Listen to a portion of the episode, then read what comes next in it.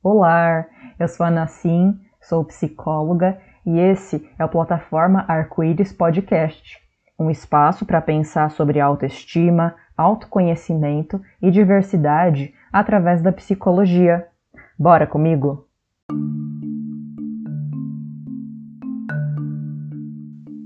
E aí, tudo bem?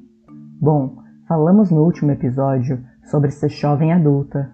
Se não ouviu o episódio, para tudo e vai lá ouvir e volta aqui depois. Tendo falado sobre ser jovens adultos, podemos agora aprofundar em diferentes dores e delícias dos jovens nos dias de hoje. Sendo assim, bora falar sobre o medo de errar.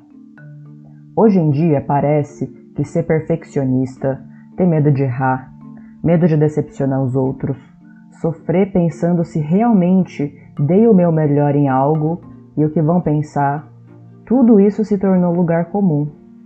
Sou assim ou fui ensinado que esse é um sinal de que estou sendo adulto do jeito certo?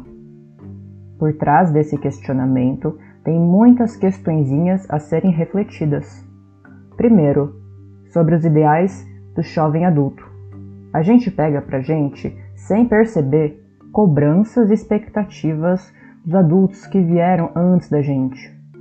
Construímos ideias do que temos que ter atingido na vida, por exemplo, antes dos 30 anos. Porém, a gente elabora o ideal dos 30 anos de hoje com base nas condições de fazer 30 anos a, sei lá, 30 anos atrás. Confuso? Pera lá. Ó, vê se fica mais fácil entender assim. A gente cria cobranças com base na juventude de pessoas mais velhas que viveram lá atrás a juventude delas. O tempo histórico hoje é outro. Logo, as condições objetivas de ser jovem adulto também. Estar com 30 e poucos anos ainda tentando encontrar o seu lugar no mundo não deve ser motivo de vergonha ou sinal de que você é fracassade. Aliás, já parou para pensar que se os adultos que vieram antes da gente tivessem aprendido isso, provavelmente eles seriam mais realizados e a gente não teria internalizado tanta cobrança e expectativa de ser bem-sucedidos? Isso não nos dá o direito de culpar nossos pais, ou seja lá quais foram os adultos que te criaram. Entender contradições de trás das nossas expectativas é algo que se enriquece quanto mais se complexificam as condições de vida. Ou seja, a gente tem muito mais acúmulo em relação a quem veio antes da gente, para poder se desvencilhar de cobranças tortas e romper intergeracionalmente com o medo de errar e de lidar com julgamentos alheios que nem sempre serão os melhores. Em segundo lugar, a cobrança de sucesso, de zero erros e tals, pode estar atrelada a muitas elaborações zoadas.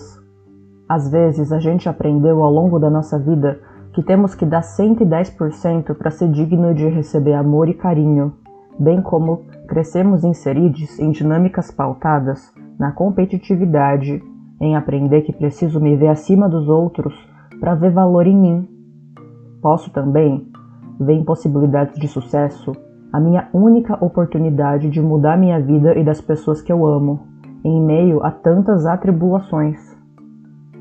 Observe-se aqui o quanto todas essas problemáticas estão super marcadas por questões de opressão estar inserido em relações em que você tem que dar 10 vezes a mais para provar o seu valor enquanto ser humano, provar que você é digno de respeito e amor, apesar da sua sexualidade, identidade de gênero e raça, marca quais pessoas sofrem, com suas devidas especificidades, do medo de errar. Todo mundo pode sofrer desse medo, porque todos aprendem que a vida é assim.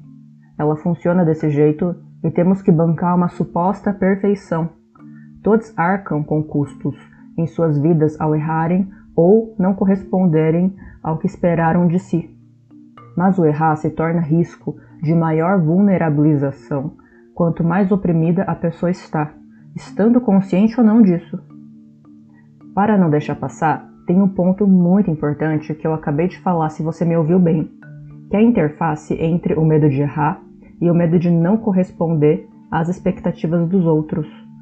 Eles se confundem muito e, entendendo isso, a gente pode de lavada descartar muita coisa como erro de fato. Quantas vezes a gente se martiriza por um suposto erro que na real não foi erro, foi frustração das expectativas do próximo? E isso é parte da vida. Chamar isso de erro é super pesado, concorda? Enfim, a gente vive numa realidade em que errar custa caro e o perdão de erros que ora são super-humanos e ora nem foram erros em si, caem como uma nova dívida que construímos estando inseridos em relações de poder. Relações que se pautam em você sempre dever a alguém para quem nem devia nada de fato, mas que é como se sempre estivesse em dívida e consegue ser convencido por toda uma vida disso o que destrói e machuca a gente e nossas relações mais significativas. Esse é o erro histórico que causa dor e sofrimento, que a gente não deve temer, pois é na transformação da realidade objetiva que transformaremos nossa saúde psíquica e, quem sabe, um dia sermos mais generosas com nossos erros, entender eles como parte do processo do nosso desenvolvimento enquanto seres humanos e enquanto sociedade. Foram essas as reflexões de hoje sobre o medo de errar. Peço desculpas por eu ter ficado um pouquinho mais rouca hoje, não sei se vai dar para perceber na edição final do áudio, mas é isso aí.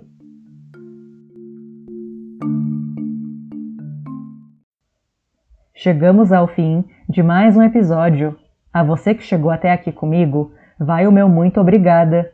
Me acompanhe no Instagram, arroba plataforma e no Twitter, arroba plataforma Arcoi1 para a gente continuar essas reflexões que não precisam terminar aqui. Compartilhe o episódio e suas impressões dele com a hashtag plataforma que eu vou adorar acompanhar. Beijo, beijo e até!